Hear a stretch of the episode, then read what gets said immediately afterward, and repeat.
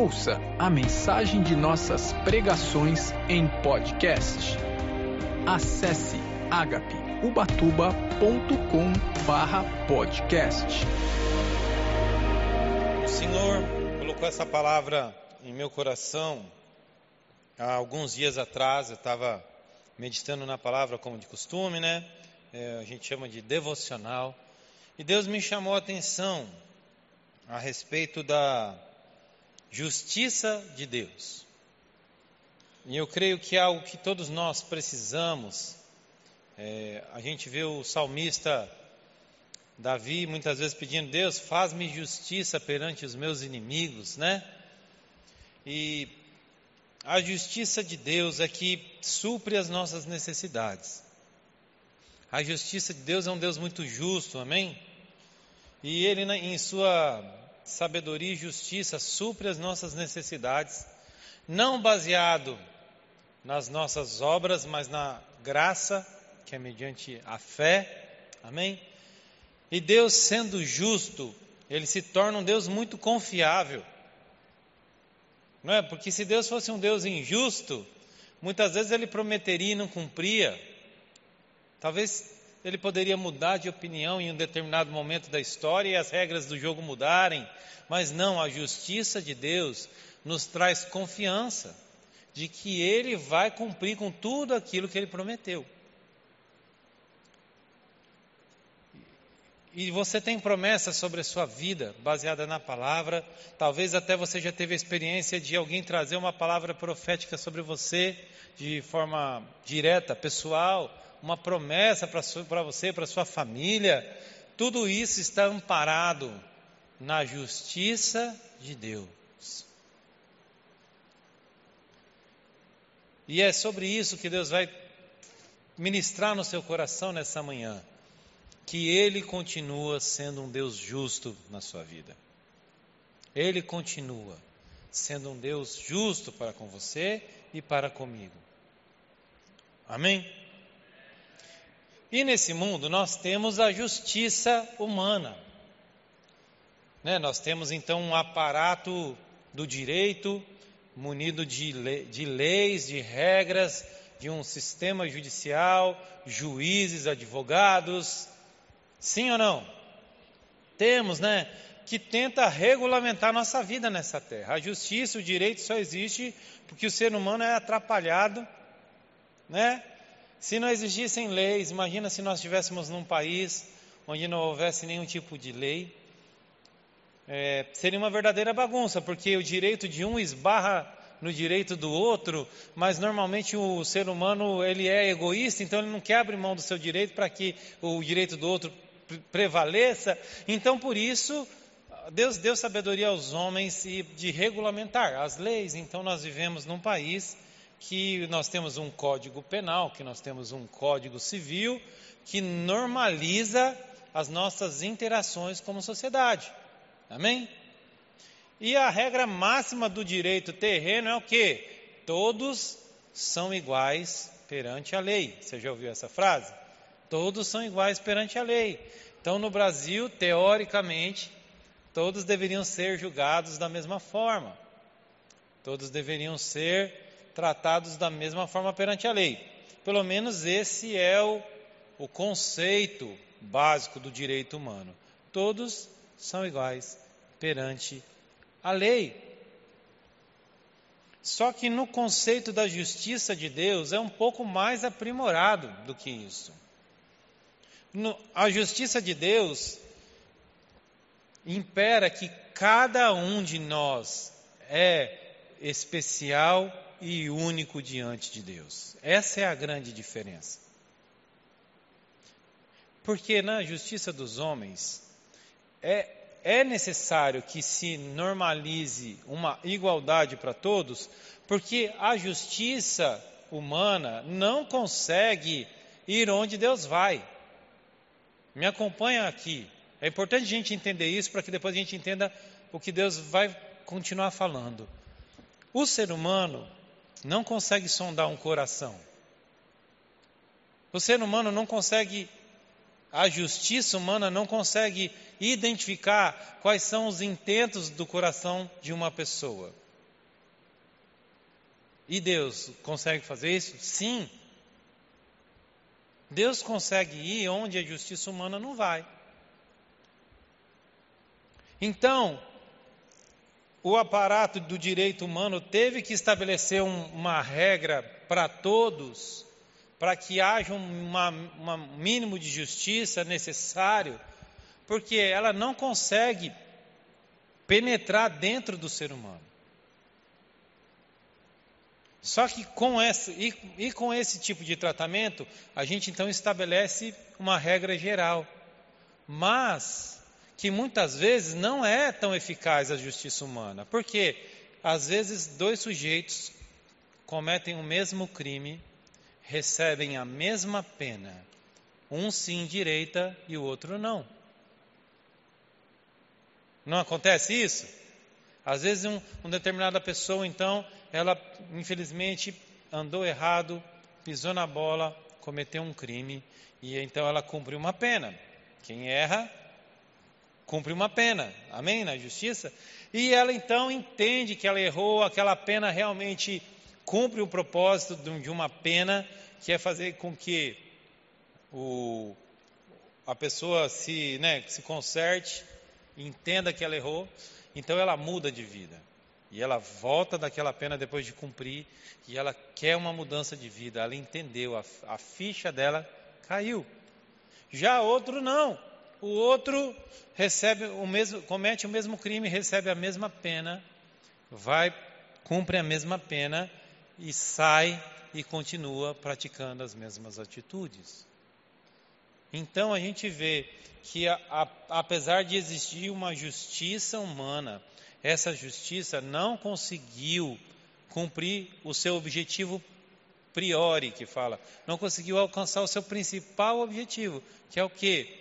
Fazer com que aqueles indivíduos estivessem no mesmo patamar. Por quê? Porque a pena para aquele serviu e para o outro não serviu. Não adiantou nada. Não entendeu. Porque o coração do homem, os intentos do homem pesam para que haja justiça. Já Deus não, meu irmão. Deus conhece o coração de cada um de nós. Por isso que a justiça, diante da justiça de Deus, nós não somos todos iguais diante de Deus. Nós somos especiais e únicos diante de Deus. E Deus tem o poder e a capacidade de, mesmo lidando com cada um de nós de uma forma única e especial, trazer justiça. Está conectado? Está conseguindo entender? Glória a Deus. Então vamos para a palavra. Abre comigo, por favor, em Romanos 3, 21. Então a gente vai ver a primeira, a primeira, as portas de entrada da justiça de Deus. Romanos 3, versículo 21. Por onde Deus começa a justiça dele na vida do ser humano?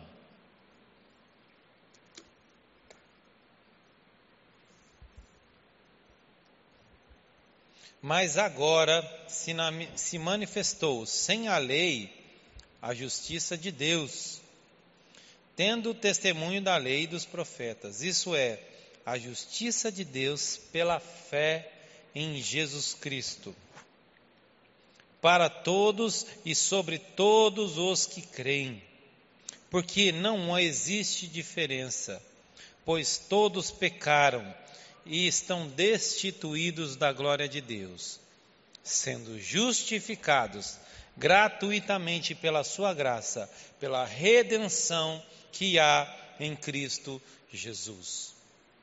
Então aí apresenta a, a primeira lei da justiça de Deus é que é todos pecaram, estão destituídos da glória de Deus, mas podem ser justificados gratuitamente através da obra de Cristo na cruz, de forma gratuita. Então a gente vai entender o ministério da graça.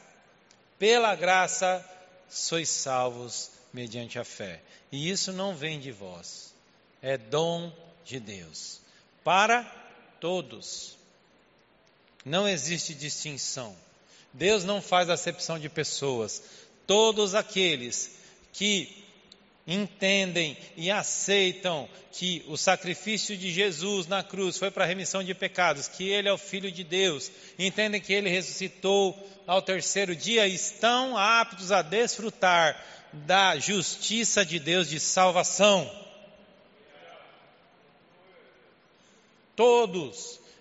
Pode ser uma pessoa culta, ou pode ser uma pessoa iletrada, pode ser uma pessoa rica, ou pode ser uma pessoa humilde de posses. Jovem, criança, todos estão aptos para receber a justiça salvadora de Deus em sua vida. E é incrível como na época de Jesus, aqueles religiosos colocavam tantos impedimentos para as pessoas se chegarem a Deus. Não, vocês não podem porque vocês são samaritanos. Não, vocês não podem porque vocês não estudam a lei. E dificuldades, e dificuldades e mais dificuldades, impondo cada vez mais dificuldade para as pessoas se aceitarem, é, chegarem até Deus. Mas Jesus veio então para quebrar tudo isso e falar: todos aqueles que querem beber da fonte de água viva, todos aqueles que querem desfrutar da justiça de Deus, venham Aceitar Jesus como Salvador é algo que todos nós podemos fazer. Você não precisa ter dinheiro para isso, você não precisa ter estudado ou não para isso. Se você entende esse princípio no seu coração e aceita, você é salvo. Esse é o primeiro pilar da justiça de Deus, que salvação é para todos, sem distinção. E então Deus continua com a sua justiça. E ele vem, depois que a pessoa então ela é salva, se lembra, você chegou na igreja e você recebeu Jesus, talvez você era meio, talvez você fosse uma pessoa comportada, certinha, ou talvez você fosse uma pessoa meio tortinha, mas como a salvação é para todos, Deus salva o certinho e Deus salva o tortinho. Glória a Deus por isso. E é importante nós entendermos isso, porque tem tanta gente que acha que ela não é bom o suficiente para Jesus, que não tem como, ela não tem conserto, que não adianta ela vir na igreja porque ela é uma pessoa errada. Você já, já ouviu pessoas falando isso? Não, mas eu não vou na igreja porque, ah, quando dá um jeito na minha vida, aí eu vou, quando for para servir a Deus, eu vou servir direito. Meu irmão, venha como estás, a palavra fala. Jesus pode consertar qualquer pessoa. E aí então Deus começou a dar um trato em você. Fez funilaria, né, consertou lá o seu motor, ajustou você, começou a deixar você apto, melhor, tirou as amarras que tinha na sua vida, foi limpando, foi moldando você, e aí então a gente começa uma caminhada com Cristo. E vem um próximo nível de justiça de Deus, que está lá em 1 Coríntios 12. Vamos ver? 1 Coríntios 12, versículo 7.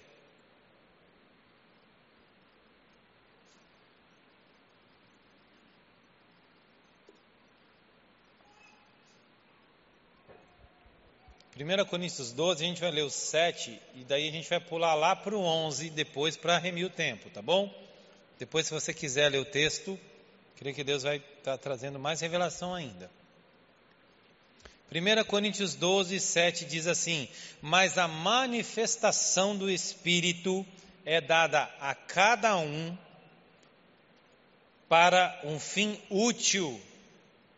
Agora vamos lá para o 11 mas um só é o mesmo Espírito e que opera todas essas coisas, repartindo particularmente, particularmente a cada um como lhe aprouver, como ele quer. Então a gente leu no, lá no texto de Romanos e a gente encontra sempre a palavra todos. Salvação, todos. Mas aqui agora a gente vê um aprimoramento na justiça de Deus quando ele se trata de dons espirituais. Porque agora ele vai falar cada um. Todos, a gente tem um entendimento, mas agora ele está falando cada um. O Espírito Santo dá salva, Deus dá salvação para todos, e o Espírito Santo dá dons também. Você não precisa ficar só na, na salvação. Você pode receber dons espirituais de Deus. E como é que Deus faz? Cada um vai receber um dom. Mas que dom que eu vou receber? Aí não depende de você. Aí é o Espírito Santo que escolhe. Conforme lhe aprouver. Não é isso que está falando aí na sua? Conforme ele quer. O Espírito Santo. E se você ver esse texto de 1 Coríntios aí, você vai ver, ele vai dar exemplo. Ah, um recebe o dom de profecia, o outro recebe o dom de línguas. Né?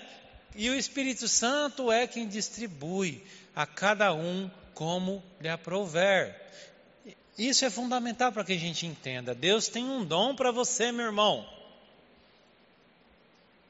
que não vai ser igual ao dom do outro. Entenda isso. Você está dentro da igreja e Deus tem dons para derramar na sua vida. Ele é justo, todos vão receber dons, mas Ele escolhe o melhor dom para você porque ele sonda e conhece os corações.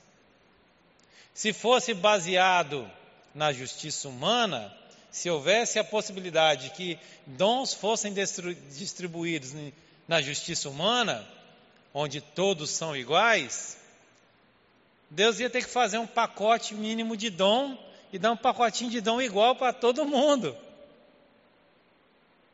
Mas não. Deus fala assim, ó, eu conheço a igreja é formada de membros.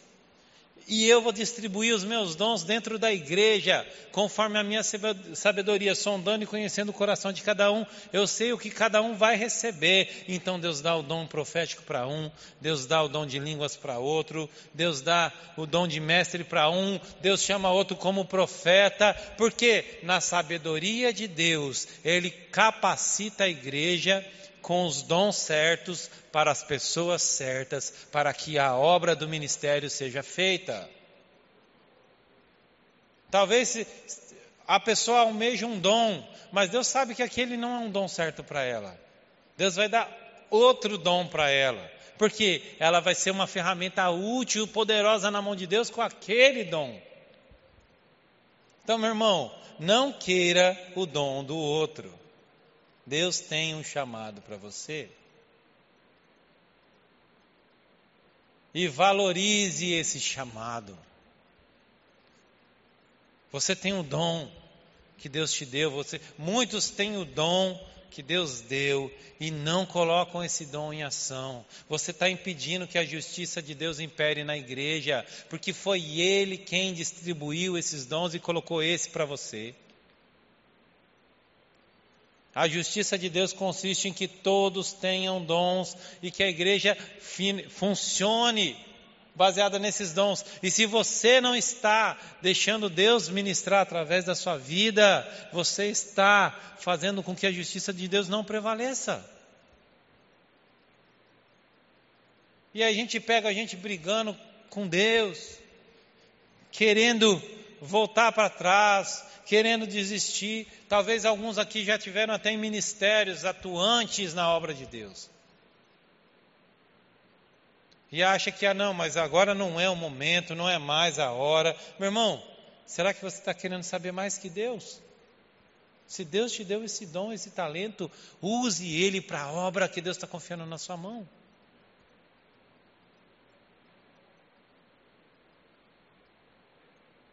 Ah, mas Deus levanta outro. Claro que Deus pode levantar outro. Mas Deus te deu um presente.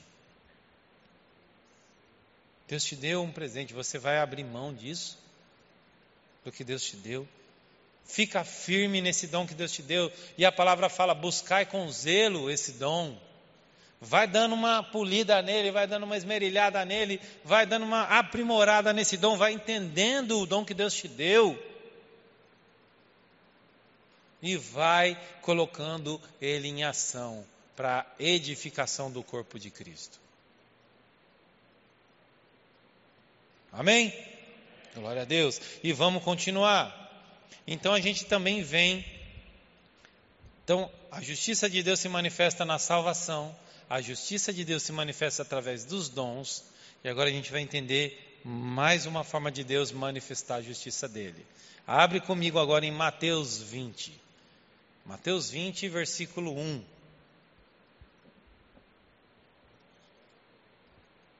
Esse daqui, se não houver revelação do Espírito Santo, é difícil de entender. Porque a gente está baseado na justiça humana. Mateus 20, versículo 1. É a parábola dos trabalhadores da vinha.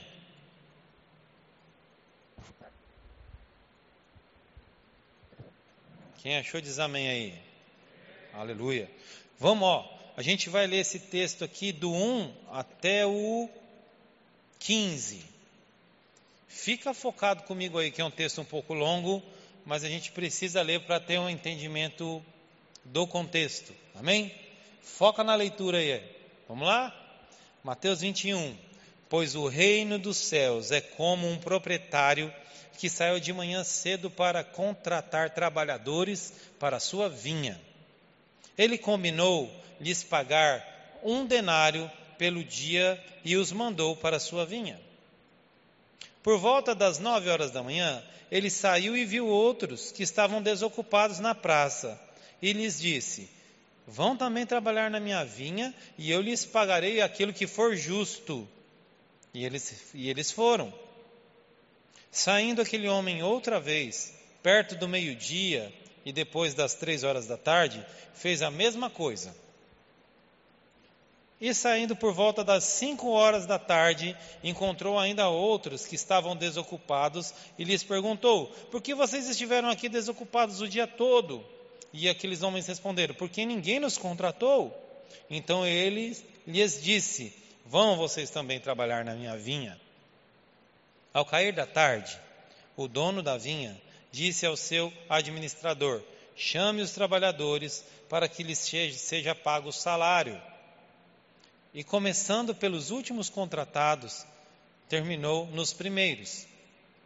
Vieram os trabalhadores, vieram os trabalhadores contratados pela, pelas cinco horas da tarde e cada um recebeu um denário. Quando vieram os que tinham sido contratados primeiro, esperavam receber mais, mas cada um deles também recebeu um denário. Quando receberam, começaram a se queixar do proprietário da vinha, dizendo: Esses homens contratados por últimos trabalharam apenas uma hora, e o Senhor os igualou a nós, que suportamos o peso do trabalho e o calor do dia todo. Mas ele respondeu a um deles: Amigo, não estou sendo injusto com você. Você não concordou em trabalhar por um denário? Receba o que é seu e vá. Eu quero dar ao que foi contratado por último o mesmo que lhe dei. Eu não tenho direito de fazer o que quero com o meu dinheiro? Ou você está com inveja por causa de eu ser generoso? Eu escolhi uma versão um pouco mais contemporânea para que a gente pudesse entender melhor. Amém? E aqui então é o trabalhador da vinha. Você entendeu? Um, um homem dono de uma vinha vai contratando gente ao longo do dia e ele contrata os primeiros e combina um salário de um denário, que era o pagamento padrão de um dia de trabalho na época da, nessa época da Bíblia. Amém? E então, ó, vamos trabalhar lá comigo vamos, eu estou disposto a pagar tanto para você. Opa, tá ótimo o salário, vamos trabalhar. E vão trabalhar. Só que ao longo do dia, aquele dono, aquele proprietário, vai encontrando mais trabalhadores e vai contratando para sua vinha. Vamos lá trabalhar, vamos lá trabalhar, vamos lá trabalhar. Ao ponto que ele chegou a contratar pessoas cinco horas da tarde. Trabalharam, vamos dizer, uma hora só, seis horas da tarde, todo mundo largou o serviço e foram receber a diária. E chegou lá, aquele proprietário então chama os últimos e paga para eles um denário. Se acontecesse com você, a gente ia pensar a mesma coisa. Pô, esses caras chegaram agora, receberam um denário, eu acho que ele vai dar mais para mim. Mas quando o homem foi pagar o salário daqueles que haviam trabalhado o dia todo, ele pagou quanto? Um denário. E eles se queixaram, mas peraí, trabalharam uma hora só, receberam a mesma coisa que eu? E aquele homem então pode falar: Eu estou pagando o que eu combinei. Eu não posso ser generoso com esses homens. Na verdade, ele não estava dando menos para que os trabalha, que trabalharam o dia todo. Ele estava sendo generoso com os que trabalharam só uma hora. E é importante a gente entender que a justiça de Deus funciona dessa forma. Deus vai cumprir com aquilo que Ele combinou com você, meu irmão. Para de olhar para a bênção do outro. Para de olhar para a vida do outro. O que Deus prometeu que vai te abençoar, Ele vai te abençoar. O que Deus prometeu que vai fazer na minha vida, Ele vai fazer na minha vida. E com o outro? Com o outro, deixa ele ser generoso. Porque muitas vezes dentro da igreja, a gente vai tendo uma caminhada com Cristo, a gente vai tendo uma jornada com Cristo, e a gente vai trabalhando o dia todo na vinha. E de repente a gente se depara com os que estão chegando agora na vinha. E a gente tem um costume de dizer do no mundo, chegou, chegou pegou o ônibus agora e já quer sentar na janelinha, não é assim que a gente fala? Ah, pegou ônibus agora já quer sentar na janelinha. Poxa, essa pessoa já está tendo tanto, tendo tanto destaque na igreja, eu que estou há tanto tempo. Olha só, essa pessoa aqui, Deus já abençoou ela. Faz um mês de convertido, Deus já abençoou ela, já está prosperando. Olha aí, eu aqui na caminhada com Cristo tanto tempo. Mas o que, que Deus combinou com você? É isso que Ele vai cumprir. Se ele está sendo generoso com aquela pessoa, você tem que ficar feliz, meu irmão. Que bom que Deus está abençoando esse irmão. O seu lugar, como falei, diante de Deus você é único. Diante de Deus, Ele te trata como filho do rei, você é único para Ele. Não somos todos iguais perante de Deus, nós somos únicos diante de Deus. Os nossos esforços têm que ser no nosso relacionamento pessoal com Deus. Eu vou conquistar as promessas de Deus. Eu vou conquistar palavras de Deus na minha vida. Se eu conseguir conquistar essas palavras de Deus, essas promessas de Deus na minha vida, é só eu andar seguro que elas vão se cumprir. E se Deus quiser abençoar o irmão do lado com o dobro, que Ele abençoe. Se Deus quiser derramar um som dele em dobro sobre a vida do meu irmão do lado, deixe ele derramar. Eu estou aqui fiel. O, até o final da minha jornada nessa vida, eu tenho certeza que ele será fiel com tudo aquele que ele combinou comigo e com você. Essa é a forma como nós temos que entender a justiça de Deus. Não baseado, não baseado numa visão humana, porque a visão humana é uma visão egoísta. A gente quer a glória para nós, a gente quer sempre ser beneficiado. Nós queremos o melhor para nós. E a gente poderia traçar esse mesmo paralelo com dois personagens bíblicos: aquele jovem rico e o ladrão da cruz, por exemplo. Vocês se lembram do jovem rico? O jovem rico era um menino, gente, pensa no menino bom, como fala, né? Era um rapazinho 100%. Era um menino temente a Deus, era um menino obediente aos pais, porque a palavra fala que ele cumpria toda a lei. Honrava pai e mãe, colocava Deus em primeiro lugar. E quando ele apresentou isso para Jesus, Jesus de nenhuma forma o repreendeu. Jesus reconheceu que ele fazia isso. Era aquele menino de ouro. Não era? Mas ele tinha as questões dele no coração. Então, Jesus chama ele para um compromisso pessoal. Vem aqui então. Estou vendo que você, você é um menino bom, sim. Então, eu tenho um chamado na sua vida. Venha ser o décimo terceiro discípulo, vamos dizer, né? Deixa tudo que você tem, vem e me segue. Deus traz um chamado pessoal na vida daquele, daquele rapaz. E aí o que, que ele faz? Por conta de ter muitos bens, ele pensa duas vezes antes de aceitar aquele chamado na vida dele. Então era um menino, vamos dizer que aos nossos olhos, cresceu na igreja, está cumprindo a lei de Deus desde pequeno, né? Está com, tá com Deus aí, ó, desde pequeno. Já aquele ladrão na cruz, não. Aquele ladrão na cruz estava na cruz. Por, era o, uma das piores categorias de condenação. E eles ainda reconhecem, lembra? Nós estamos aqui de forma justa. Esse homem não, ele não fez nada. Vocês lembram disso? Então, ele era um homem tudo torto, gente. A gente pega ele no final da vida dele, no, no, nos 45 do segundo tempo. Mas imagina o que aquele, aquele homem aprontou para estar tá ali. Viveu uma vida errada, viveu uma vida torta. Mas no final da sua vida ele teve um encontro com Jesus. E ele reconheceu que aquele era o Filho de Deus. E ele, e ele então faz um pedido para Jesus: Jesus, eu preciso do Senhor na minha vida. E ele recebe uma restauração ali, nos últimos minutos de sua vida. Jesus fala: Você estará comigo no paraíso. Vê? Então aquele, aquele que ficou uma vida inteira tentando fazer justiça, tentando dar certo, na hora que recebe um chamado de Deus, ele não obedeceu o chamado. Já aquele outro que tinha uma vida tudo torta, que tinha uma vida tudo errada, na oportunidade que ele teve, ele se apegou a Jesus e foi restaurado e recebeu salvação e foi salvo. Entende? Então muitas vezes a gente acha, não parece injusto, poxa, mas aquele viveu uma vida inteira certinha. Não estou dizendo que o jovem rico foi, não foi salvo, mas ele não correspondeu ao chamado de Jesus na vida dele.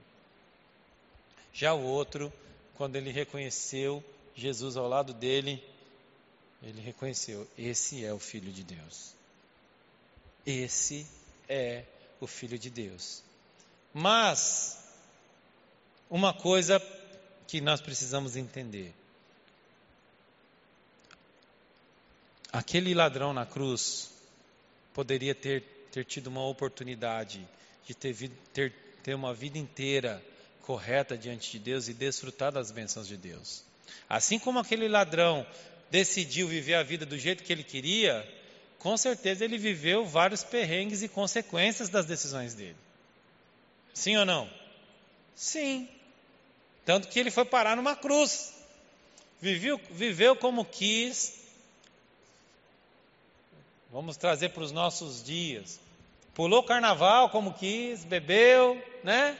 Como quis beber. Viveu, se alegrou, parabéns. No final da vida, só que ele encontrou Jesus. Já nós não, estamos aqui numa caminhada com Cristo, faz tempo, estamos aqui, e aí o inimigo faz o quê? Parece que a gente está levando prejuízo. É seta que o inimigo lança na nossa mente, irmão. Ah, você está perdendo tempo na igreja. Aí, ó, você está aí investindo seu tempo aí, você poderia estar tá desfrutando de uma vida melhor. Você está dando seu dinheiro para o pastor. Tantas setas que o inimigo lança no nosso coração. Não é assim? Você está aí, ó, você que é bobo. Enquanto todo mundo está lá se divertindo, você está na igreja.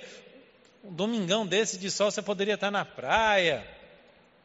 Meu irmão, traz a memória. Talvez quem aqui não nasceu num lar evangélico? Quem aqui você recebeu Jesus depois, levanta a mão. Glória a Deus. A maioria, né? Você não gostaria de ter conhecido Jesus antes no, na sua vida? Quantas coisas você poderia ter evitado na sua vida de erro, de bater cabeça, se você tivesse conhecido Jesus antes? Não é? Quantas coisas talvez você vive consequências até hoje por conta de não ter tido um encontro com Jesus antes. Então, saiba disso, meu irmão, que assim como aquele jovem rico viveu uma vida inteira com Cristo, aquele jovem rico com Cristo não, com Deus, né? Porque ele não tinha Jesus, vivendo a lei de Deus, ele também desfrutou dos benefícios da lei de Deus. Tanto que ele era rico.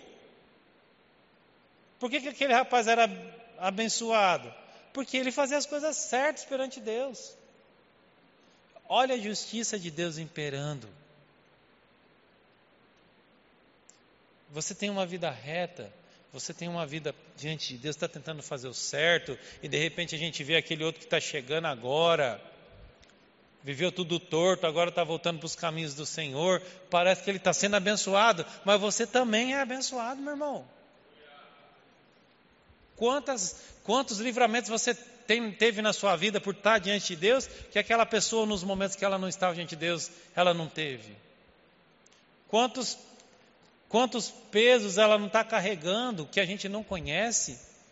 Por aquela decisão que ela tomou de estar no mundo e você está aqui investindo o seu tempo dentro da igreja. Isso a gente não vê.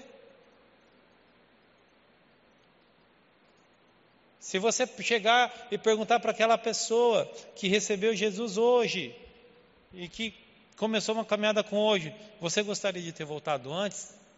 Sim. Então, muitas vezes a nossa justiça é baseada só naquilo que a gente vê. Você não conhece o coração. Eu não conheço.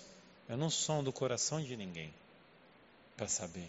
Então, cuidado na hora de julgar. Cuidado na hora de julgar a vida das pessoas. Você não sonda e não conhece o coração. Só Deus faz isso. E é por isso que Ele é, coloca a justiça dele de forma pessoal em cada um. Talvez aquela pessoa, se ela não recebesse aquele dom, se ela não recebesse aquela bênção, naquele momento, talvez ela nem continuasse nos caminhos do Senhor, a gente não sabe. Deus age de forma pessoal. E Ele sabe o que, que você precisa e Ele vai cumprir com o que Ele prometeu. Amém? Amém. Aleluia. E agora vamos lá. Ah, só, só para você ver, ó, não precisa abrir Eclesiastes 8,12 fala assim, olha só, a respeito disso. O ímpio pode cometer uma centena de crimes e até ter uma vida longa, mas sei muito bem que as coisas serão melhores para aqueles que temem a Deus, para os que mostram respeito diante dele. Para os ímpios, no entanto, nada irá bem, porque não temem a Deus e os seus dias, como sombra, serão poucos. Amém? Agora vamos para mais uma parábola, para a gente concluir. Mateus 25, 14.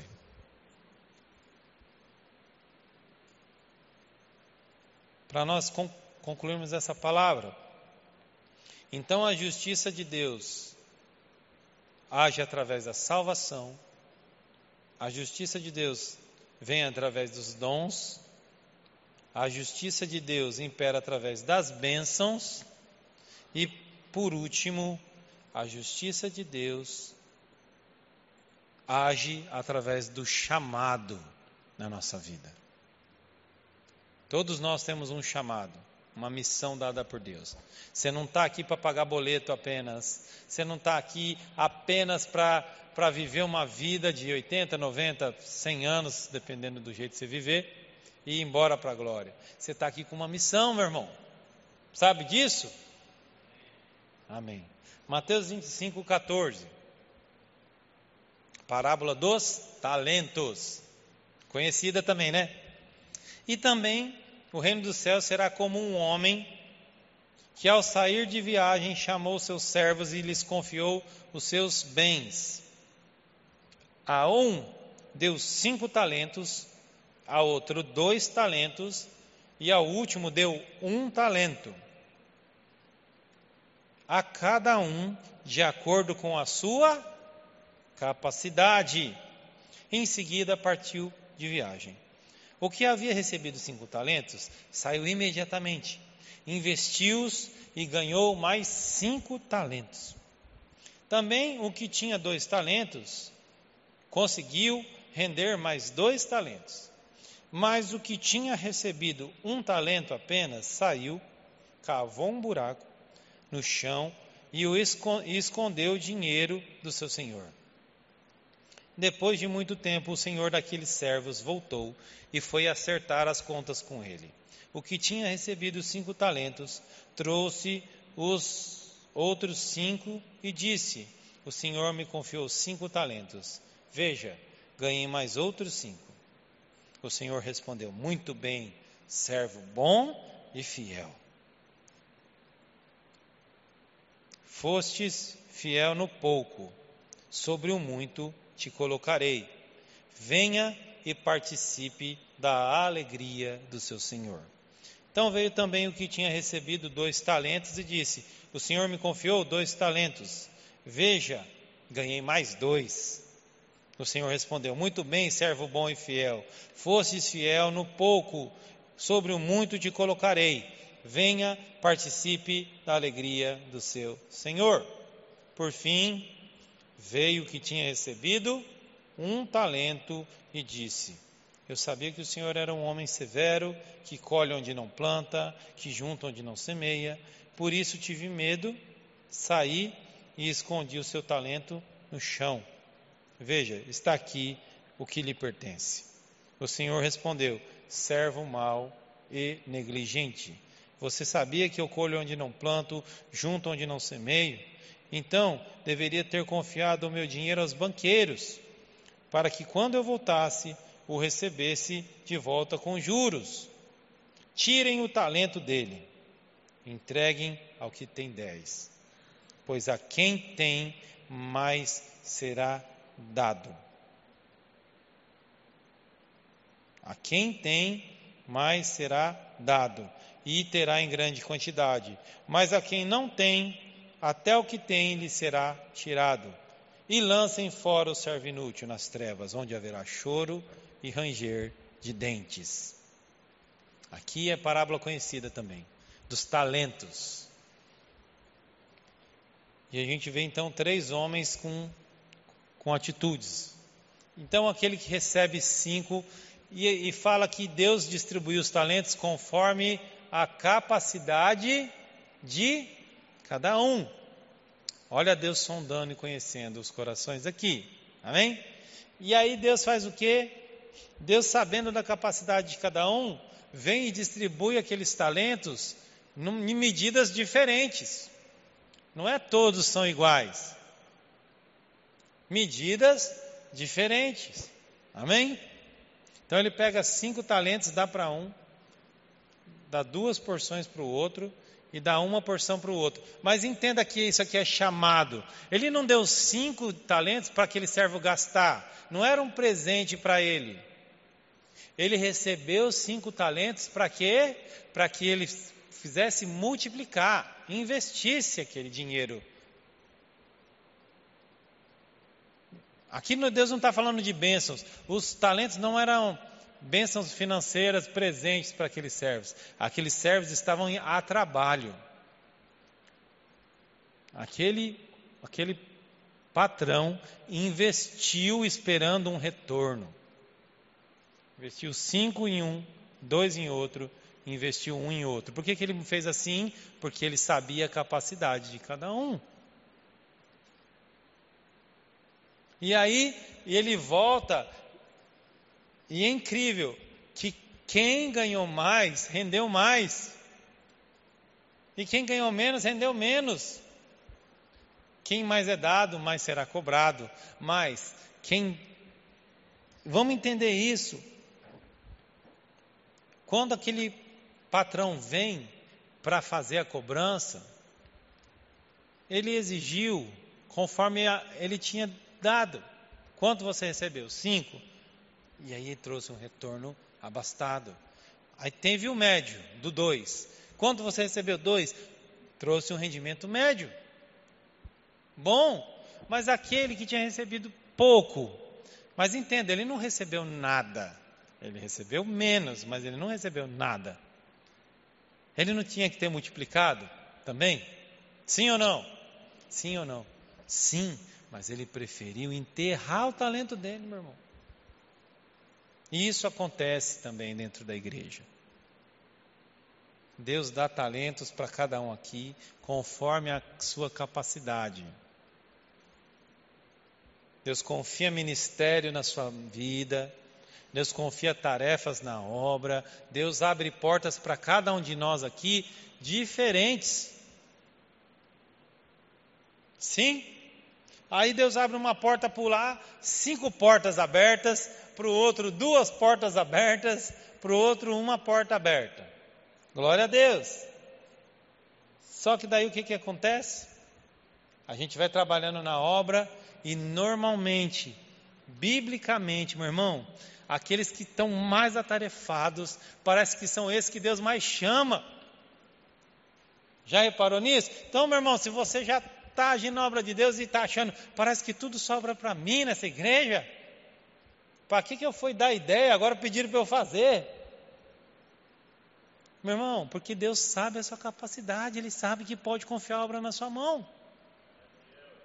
Mas agora já estou cheio. Eu achava que eu já estava fazendo muito, mas mais um dia eu vou ter que vir na igreja agora, mais um compromisso. Vou ter que começar tudo de, né? Vou fazer agora uma nova etapa na minha vida. Eu já estava, agora que eu estava acostumando. Deus vem com esse novo desafio na minha vida, meu irmão, porque Deus sabe a sua capacidade. Aí naqueles dias que a gente está mais atarefado, tanta gente à toa naquela igreja, por que, que sobrou para mim? Porque Deus sabe a quem Ele pode confiar talentos. Deus sabe que Ele pode contar com você. Então, por isso que Ele confia na sua mão. Ele deu cinco para o melhor servo, porque Ele sabia, esse daí vai fazer render. Esse aí vai fazer render. Se você se torna excelente no que Deus te exigiu, Ele vai colocar mais responsabilidade sobre você.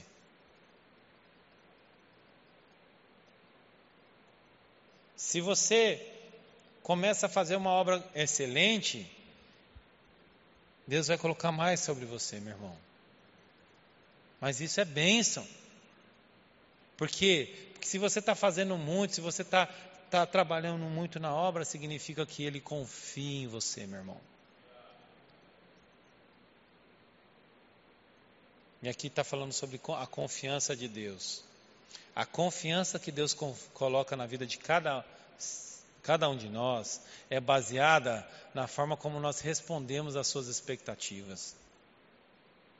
Tem determinados homens e mulheres de Deus na Bíblia que for, parece que eram pessoas especiais, eram pessoas diferenciadas. Deus confiou tarefas na vida desses homens e mulheres que não foi para todo mundo. Estamos falando de justiça de Deus. Amém? Não perca o foco. Está comigo ainda? Estamos falando de justiça de Deus. Deus trouxe uma promessa sobre a vida de Abraão. Deus teve um chamado na vida de Davi. Deus levantou a rainha Esther. Pessoas diferentes que destoavam da média. Porque Deus confiou propósitos na vida daqueles homens e mulheres e eles corresponderam à expectativa de Deus. Neste momento, Deus está olhando para mim e para você, está esperando que a gente corresponda à expectativa. Ele confiou uma obra na sua mão, meu irmão, ele está esperando uma atitude de resposta. Aí, aí, todo mundo quer ser como Abraão, receber, receber promessa de Deus, quer ser chamado de pai da fé, quer ser chamado de amigo de Deus, mas será que nós temos correspondidos ao chamado de Deus, fazendo render o talento que Ele tem colocado na nossa mão? Ou você está querendo enterrar o seu talento? Guardar o seu talento?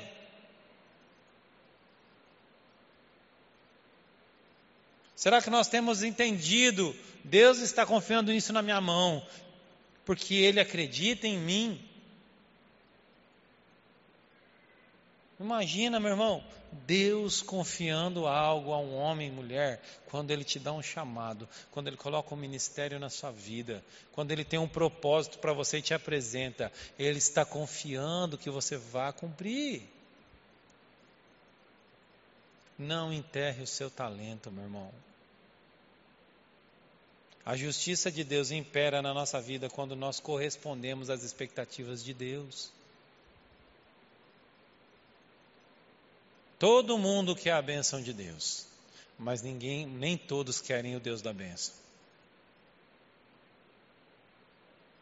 Todo mundo quer, quer um dia ser reconhecido como servo de Deus. Poxa, como seria legal se eu fosse como Abraão.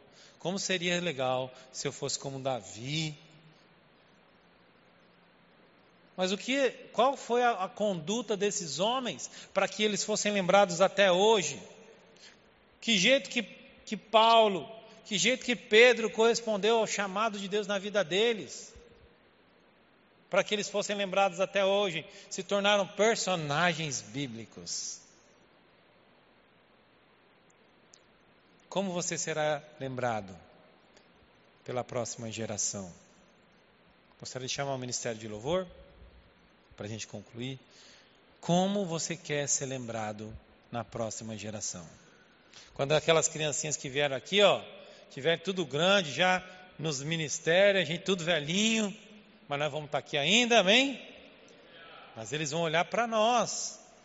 O que, que, eles vão falar? Olha, na época desses, dos nossos pais espirituais, na época dos nossos pais espirituais, eles eram crentes de verdade. Eu lembro no ministério de louvor, tá vendo aquele bando de velhinho ali? Aquele velhinho ali tocava contrabaixo. Aquela ali dançava. Aquela ali ajudava. Eu me lembro quando eu era criança, tá vendo aquela senhorinha ali? Aquela senhorinha ali foi minha, minha professora da escola dominical. Correspondendo ao chamado de Deus serão homens e mulheres, a próxima geração virá, que nós possamos ser referência para eles. Assim como nós nos lembramos de Abraão, de Paulo, de Pedro, que a próxima geração possa olhar para nós e reconhecer: aí vai um servo de Deus, um homem de Deus.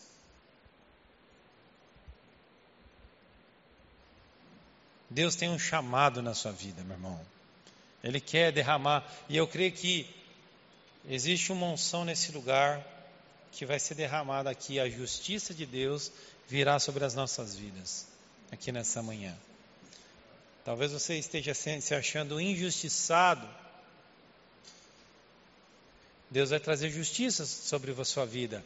Ele vai te tratar de uma forma especial. Ele não vai equilibrar todos nós. Ele não vai derramar as mesmas bênçãos aqui nessa manhã. Ele vai derramar as bênçãos que você precisa, que eu preciso. Ele sabe o que eu preciso. Ele sabe o que você precisa. Vamos ficar de pé? Tem um louvor aí especial já, Cris? Amém? E nós vamos estar adorando ao Senhor, depois nós vamos estar orando junto. Que Deus possa estar completando essa palavra no seu coração neste momento através da unção do Espírito Santo que está aqui nesse lugar. Amém?